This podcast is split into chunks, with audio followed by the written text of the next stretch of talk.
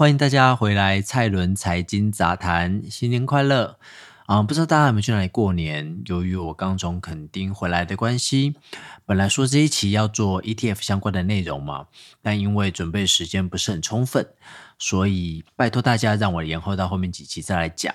那今天我们来讲什么呢？我们今天来讲一讲消费者信心指数，这个很多人喜欢观察，但我个人觉得很无用的投资相关指标。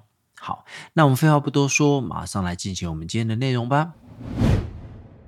首先要跟各位介绍一下，就是消费者信心指数。好，以美国来说，常见啊有两个机关有在做这个消费者信心指数，一个是美国经济的资商局，一个是密西根大学。基本上他们的走势呢不会有太大的差异，所以接下来当我讲到消费者信心指数的时候，我会以密西根大学的数值为主。但他们主要都是透过抽样调查来反映当前消费者对未来六个月的经济前景、收入水平、收入预期以及消费心理状态的主观感受。好，注意喽，你刚刚听到“主观”两个字，这就是这个指数的问题所在了。OK，当你在这个市场够久，你就会慢慢知道，你觉得这三个字 OK 在指数当中有多没用。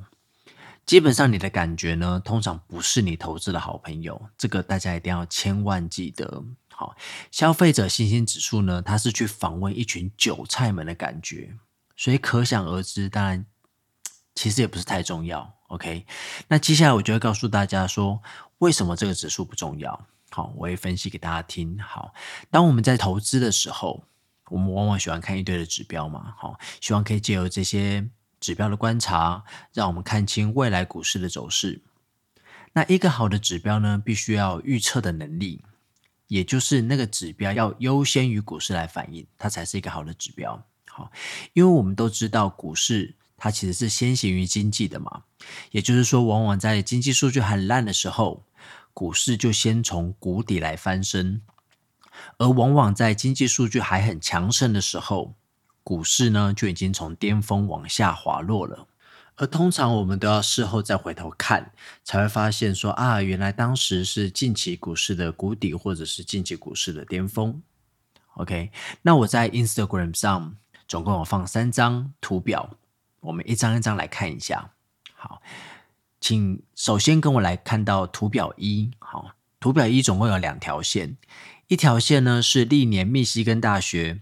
消费者信心指数的走势，那另外一条线呢是历年 S M P 五百的走势图。好，那大家去观察一下这两条线，可以看得出来，这两条线呢，除了某些时段有一些脱离之外，基本上它的方向、它的时间都算是蛮同步的。甚至在有些时候呢，信心指数的走势还会落后于股市。也就是说啊，股市已经开始跌了，消费者信心指数才开始往下走。这很明显就是在股市好的时候，受到访问的人呢，就会对未来几个月的消费前景相对有信心。那而在股市低迷的时候呢，受到访问的人就普遍对未来几个月的消费前景产生悲观的看法。好，那这是标准的什么？看涨说涨，看跌说跌嘛，对不对？也就是我们一般散户常常会犯的错误。好，那我们甚至看不出来消费者信心指数有任何领先股市走势的趋势哦，所以表示说它是一个同步指标，甚至是落后指标。那在经济数据当中，同步指标跟落后指标其实一点用处都没有，因为他们毫无预测股市的功能。而最糟糕、最可怕的事情是，人们往往会以为它有预测的功能。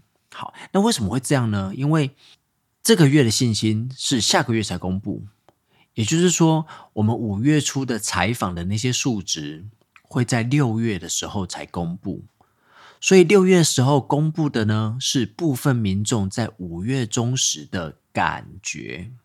OK，所以假设五月时股市走高，然后你六月公布消费者信心指数，说五月的时候消费者感觉信心不错，好。那这边就要请大家告诉我说，哎，你觉得这样的指数到底意义在哪里？OK，对我来说是一点意义都没有。但最糟糕的其实还不是无用而已，而是当消费者信心跟股市的走势它完全搭不起来，这才是比较危险的地方。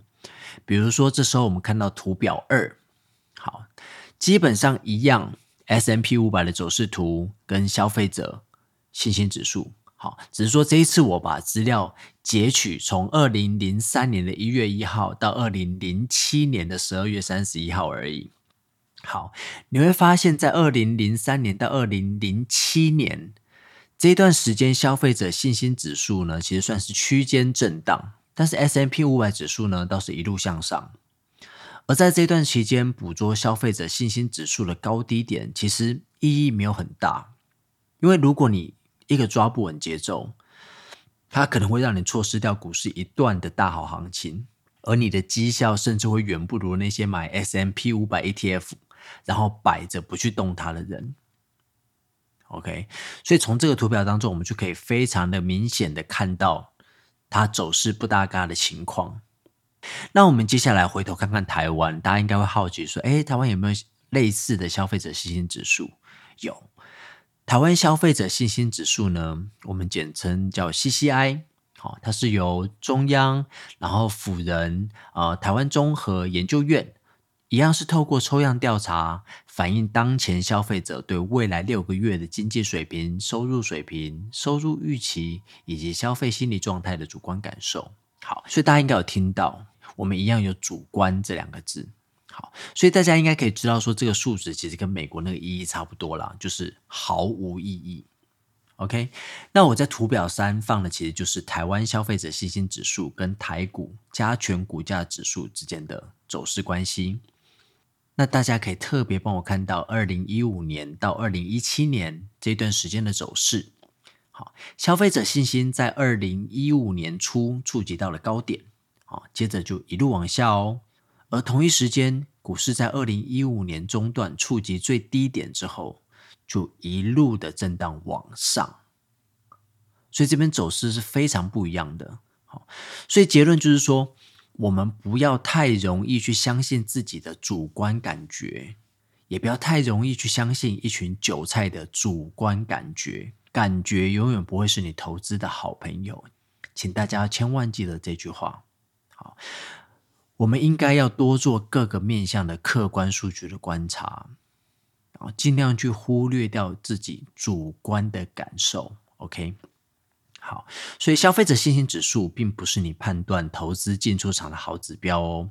建议各位听众当成普通的新闻，好看完就忘了。那这一期的篇幅因为过年期间所以比较短，之后我会再找机会来补上其他内容。那至少我告诉大家一个以后可以不用关注的数值，其实应该也算是功德一件吧。OK，好。一样，请追踪我的 IG Allen 底线 FN 二零二二，或直接搜寻蔡伦财经杂谈，并追踪我的 Podcast，已收到最新的上架消息。祝福大家过年期间吃饱睡好，穿得暖，记得要做点运动，不要一直吃。我们下礼拜三见，拜拜。